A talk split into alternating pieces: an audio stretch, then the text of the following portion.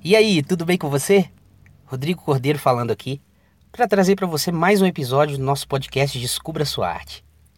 E a dica de hoje é extremamente valiosa para os seus relacionamentos, tanto pessoais quanto profissionais. Então se liga só.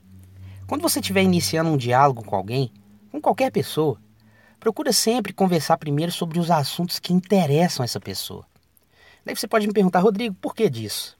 Eu vou te explicar.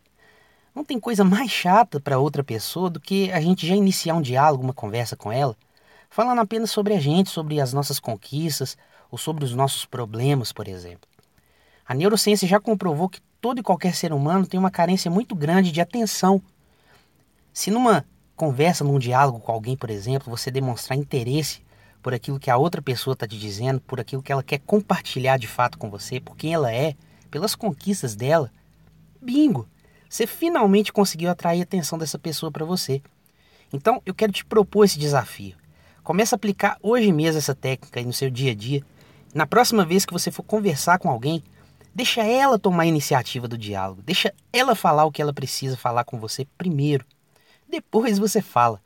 Eu tenho certeza que essa pequena atitude já vai trazer transformações imediatas aí nos seus relacionamentos, assim como trouxeram para os meus também.